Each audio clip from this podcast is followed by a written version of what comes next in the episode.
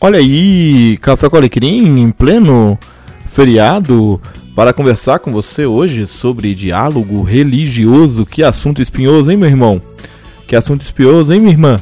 Mas vamos lá, vamos juntos conversar um pouco sobre essa questão do diálogo religioso no Brasil e como isso tem acontecido.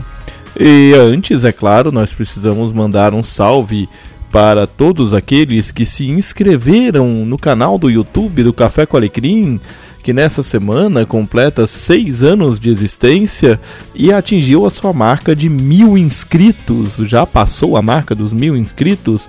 Nosso muito obrigado a você que tem nos acompanhado pelo canal do YouTube. E também agradecer ao Thiago, jovem do Comissão do Vitrola Multimídia, ele que permitiu que a gente fizesse uma participação rápida falando de Ioná, o último Malak, o último Malacá.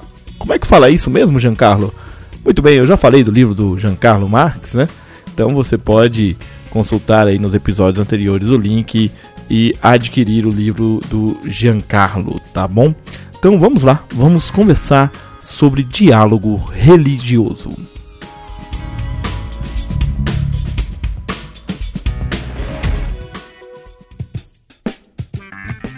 Sim, Café com Alecrim, seja muito bem-vindo, seja muito bem-vinda a este episódio onde eu quero falar um pouco com você sobre diálogo religioso. Há um preconceito muito grande com uma palavra é, que, quando dita em algumas igrejas, parece que está se invocando o capeta. Sim, eu estou falando da palavra ecumenismo. O ecumenismo é tido no Brasil pela imensa maioria dos protestantes como algo instituído pela Igreja Católica para trazer de volta os protestantes para o romanismo. Fake news! Nada a ver. O ecumenismo foi criado por iniciativa reformada de igrejas reformadas em meados do século passado como um movimento para agregar igrejas reformadas ao redor do mundo em torno de pautas comuns. Veja, não é uma tentativa de fusão institucional das igrejas, mas é agregar em torno de pautas comuns. É assim que nasce o Conselho Mundial de Igrejas. Portanto, o movimento ecumênico não surge como um movimento de iniciativa católica romana que mandou até é, observador, né, não representante, mas observador para as primeiras reuniões do Conselho Mundial de Igreja, mas que não faz parte né, desse é, movimento. Existem outros organismos ecumênicos funcionando no Brasil. É, o Conselho Latino-Americano de Igrejas, o Conselho Nacional de Igrejas Cristãs, entre outros. O que aconteceu com o movimento ecumênico no Brasil é que ele foi inundado na década de 70 e 80 por teólogos e membros de igrejas é, tendo como base a premissa marxista e isso detonou o movimento ecumênico. Muitos dos movimentos ecumênicos hoje no Brasil é, se resumem a defender pautas político-partidárias e isso é triste demais. Por outro lado, em reação ao movimento ecumênico, nós temos no Brasil uma outra palavra mais difícil de falar que ecumenismo, mas que é uma palavra mais aceita por quem condena o ecumenismo, que é o interdenominacionalismo, ou seja, os movimentos interdenominacionais. E o que são os movimentos interdenominacionais? São os movimentos ecumênicos sem a premissa marxista. No entanto, tem sido cooptado também por premissas de direita. E aí pode, né? No caso desse pessoal, pode. Enfim, eu não vou aqui condenar um e defender outro.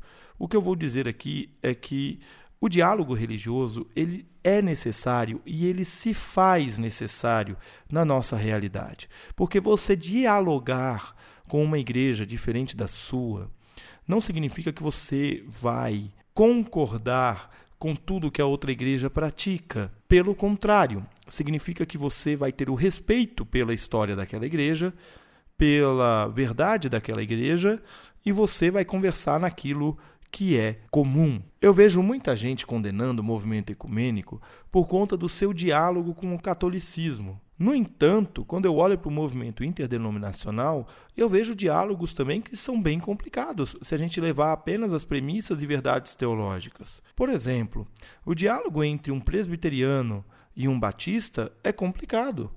Porque a premissa, por exemplo, pela qual as pessoas são conduzidas ao batismo e a soteriologia destas denominações são completamente diferentes. Elas, não, elas sequer dialogam elas são conflitantes. No entanto, no movimento interdenominacional é possível haver diálogo, mas no movimento ecumênico não.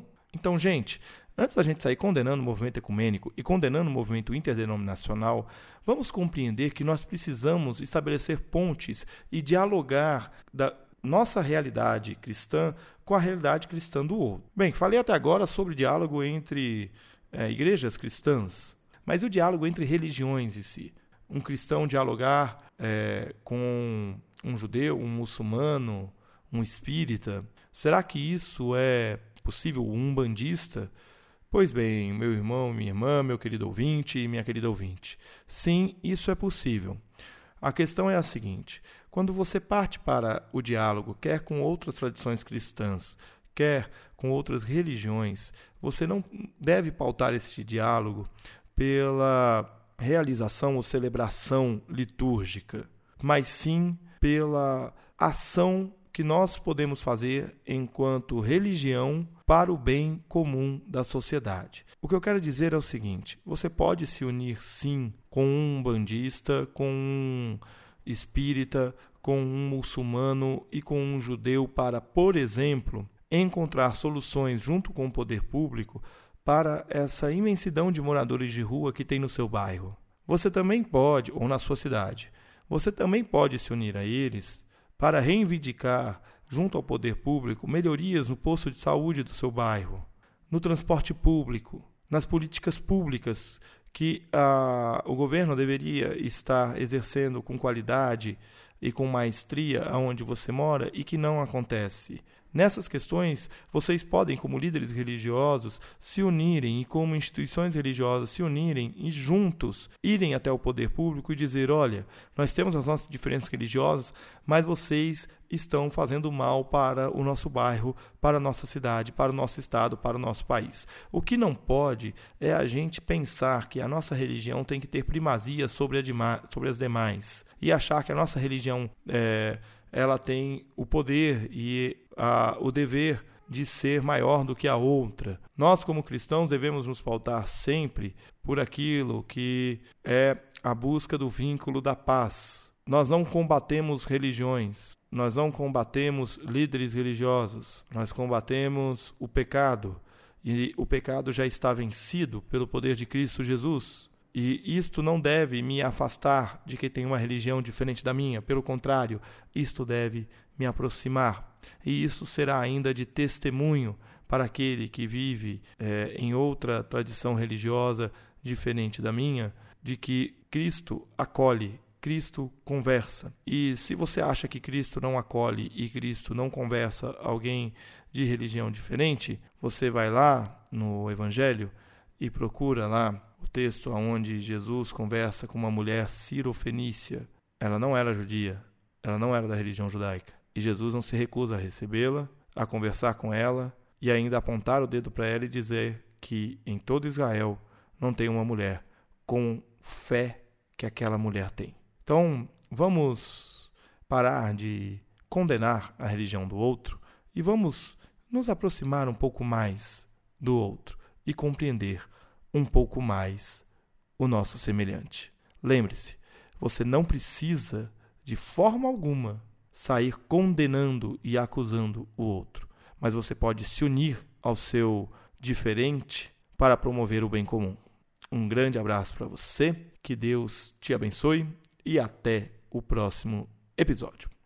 Muito bem, chegamos ao final de mais um podcast Café com Alecrim. Eu agradeço a sua audiência e eu quero ouvir o que você tem a dizer sobre o que nós conversamos aqui hoje. Então você pode escrever para fale@cafécoalecrim.com.br, você pode acessar cafécoalecrim.com.br e você pode também entrar em contato comigo pelas redes sociais. Um grande abraço para você e até o próximo episódio.